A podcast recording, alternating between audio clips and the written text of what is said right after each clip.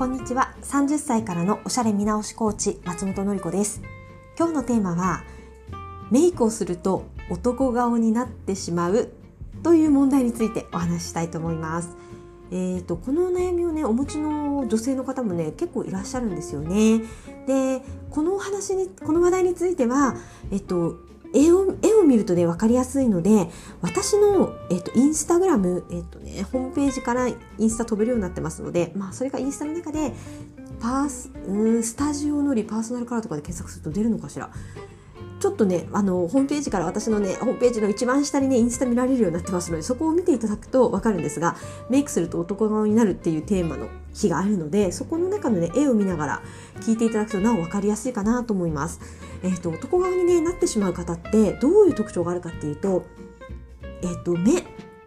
と眉毛の距離が短い方が多いんですよつまりなんか彫りが深い感じとかハーフ顔っぽい感じねああいう感じの方って一歩間違えると男性的すぎるメイクにね仕上がっちゃうことがあります。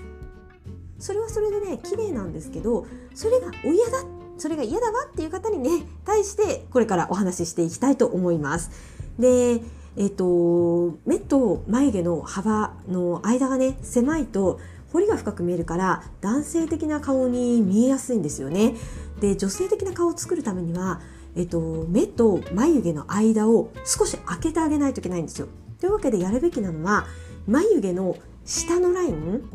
底辺のラインを1ミリぐらいねカットしてあげるだけでもかなり柔和な顔つきになるんです男性側からは逃れることができますついでに今の流行りは細めでアーチの眉毛なので直線ラインのね方の場合は下のラインをねアーチに切って上のラインには、えーと、上のラインがね角張ってることが多いんですよ。眉毛の山が尖ってたりあとは眉頭側のあの生えたところがねシュシュシュシュってね四角く生え揃ってたりするとそれも男性的になるのでその角をカットして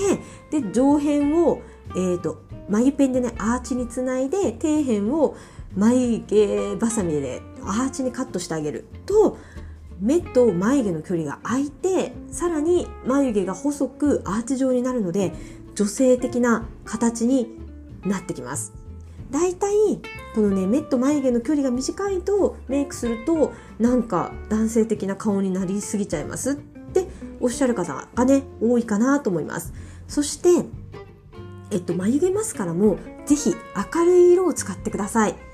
えっと眉毛は元からね日本人の場合は黒い毛でできてるので黒い毛の上に眉マスカラでね焦げ茶を入れたら黒い毛の上に焦げ茶がコーティングされるとただただねゴン太な感じになっていくだけで眉毛の印象って薄まらないんですよねぜひ明るめのやつ3つ並んでたら一番明るいぐらいのやつを取っていただいてそれで眉毛マスカラかけると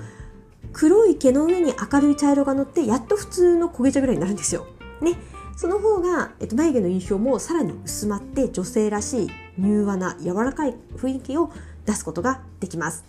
はい。で、次にね、言われるのが、え、カットしてもなんか眉毛の形が変わった感じがしないんですけどってね、おっしゃる方もいるんですよ。そういう場合は大抵、切った後の眉毛の毛穴、これがね、丸見えの状態になってます。えっと、眉毛って切ってそのまま放置だと毛穴があるからあの男性がねひげを剃った直後みたいな青ずりが残ってるんですよ。そうすると遠目から見るとそこにねそこが青ずりなのか眉毛の毛が生えてるのかはね区別がつかないから切ってるのに印象が変わらないってことになるのでその切った後の毛穴をコンシーラーで埋めなければなりません。これをねぜひやってください。もう眉毛のフレームを肌色のコンシーラーでね描くイメージですよね。そうすると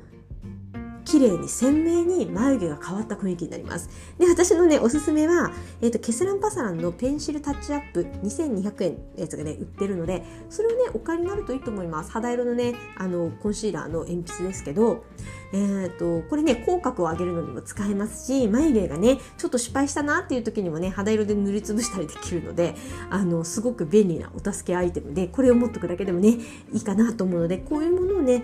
えーと、持っといてカットして毛穴を埋めるっていう風にすると、えっ、ー、と、割と眉毛の印象は変わります。で、眉毛の印象が変わると顔全体の印象がね、変わってきます。